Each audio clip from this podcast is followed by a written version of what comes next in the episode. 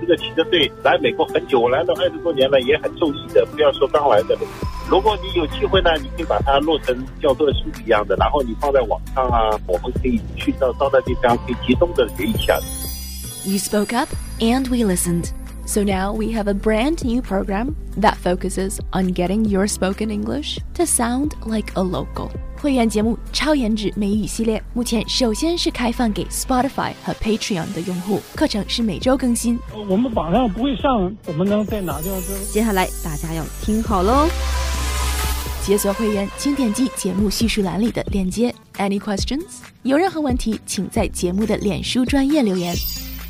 That's facebook.com slash 西任 Let's talk。哇，找到了，找到了！We look forward to welcoming you on board.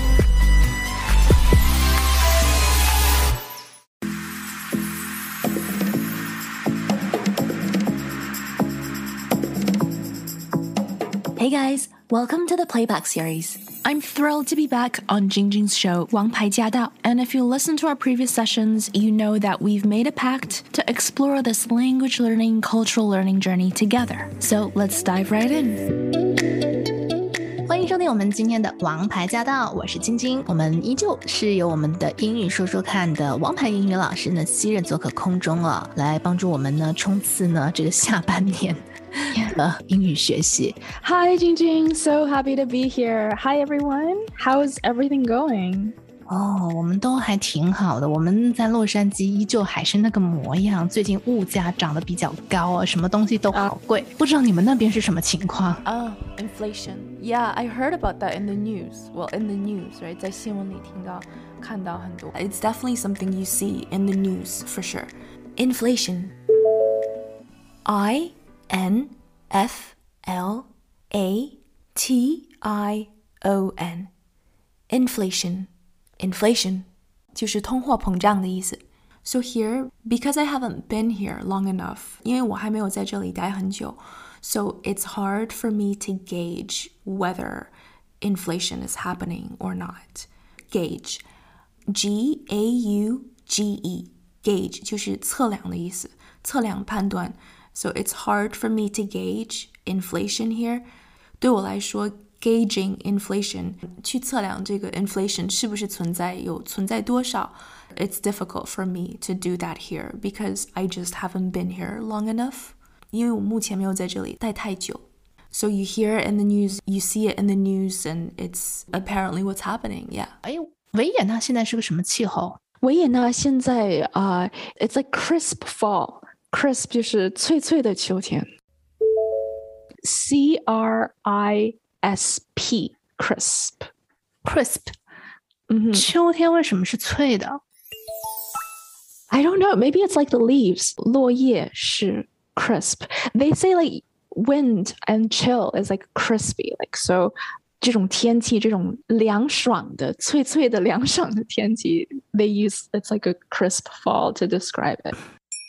哦，原来还可以这样来形容秋天哈，这其实就是凉凉的秋天。如果翻成中文的话 crisp 还是有有太阳的，它不是说灰阴天。So 一般来说，crisp fall day 是一个形容，就是这种，you know，也许白天大概十六、十八摄氏度左右、嗯 and then I guess somewhere in the sixties，right，六十多度左右、and then 这个 crisp day。Yeah，到了五十度就已经不 crisp 了，到五十多度就有点 chill，有点 chilly。它是算是一个非常舒服的这样的一个程度。对对，就是 sweater weather 啊、uh,，that's another thing。秋天到了，就是 you know it's sweater weather，也是 rhyming，right？Sweater weather，哇，这这个这个有 sweater weather，他们都是说秋天，形容秋天就是 sweater weather，and then crisp fall day。crisp Yeah. fall day，哇哦，Speaking of crisp，讲到 crisp 这个单词，这个形容词，这个可不是一个近期才流行起来的一个网红词，so to speak。其实早在一九二四年的时候，这个词就已经被着名作家 F. Scott Fitzgerald 在《了不起的盖茨比》（The Great Gatsby） 里面形容秋天。The quote goes, "Life starts all over again when it gets crisp in the fall." 当脆脆的秋天到来时候， 生命 life 就好像重新开始一样，starts all over again. So even though it's getting close to the end of the year, it's never too late to start over again, if that's what you want. 那么尽管到了秋天，也就是到了下半年，即将到这个年的尾声了，我们可以想一想 F. Scott Fitzgerald 的这句话：“Life starts all over again when it gets crisp in the fall。”当秋天开始脆脆的时候， 生命又重新开始了。So during our live show, Jingjing and I we talked about weather, which is often a very common topic for small talk, which is exactly how the topic of weather came up before we started to talk about our actual topic of the show. 讨论天气，其实在西方是一个非常 common、非常常见的 small talk。它并不是一个很深的话题，但是作为开场白， 或者是哪怕和街上的陌生人说上几句，weather 天气都是很 safe、很安全的 topic 话题。就像晶晶和我一样，本来我们并没有打算讨论天气，但是打了个招呼之后，很自然的就谈到了这一点。Crisp 这个单词通常是用来形容秋天比较干、比较凉爽的天气。Anywhere between 50 and 60 degrees Fahrenheit could be called crisp。在华氏五十到六十度之间，这种凉爽的天气都可以叫做 crisp。新鲜的空气，crisp air。crisp 可以用来形容空气，也可以用来形容天气。在一年四季里，通常只会用来形容秋天，而且通常是在秋天的一开始。而不是在马上就要到了冬天的时候，因为那个时候的天气就已经不再是 crisp 了。We would probably call that frosty weather。当我们快要入冬的时候，通常都会是 frosty。F R O S T Y，frosty。Actually，有一首歌叫《Frosty the Snowman》，是一个节日期间非常 popular、非常流行的这么一首圣诞歌。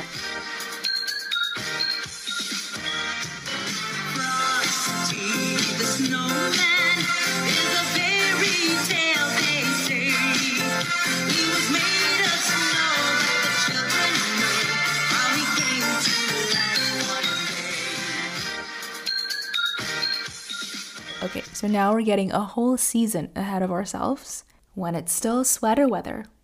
Sweater weather. 那么比 crisp 脆脆的秋天，如果要再更冷上几度的话，就成为了 sweater weather，要穿毛衣的日子。Sweater weather. Sweater. S W E A T E R. Sweater. Weather. W E A T H E R, weather, sweater weather, sweater weather. Sweater weather 是用来形容很舒服的天气，因为你可以想象出来穿上毛衣的这种非常温暖的感觉。Sweater weather. That's what we say here in North America. Sweater weather. 当我们身处在一个讲英语的大环境里面，周围的人是怎么样说话的 ？if we pay attention, that's a free lesson, right? So now it's your turn to practice.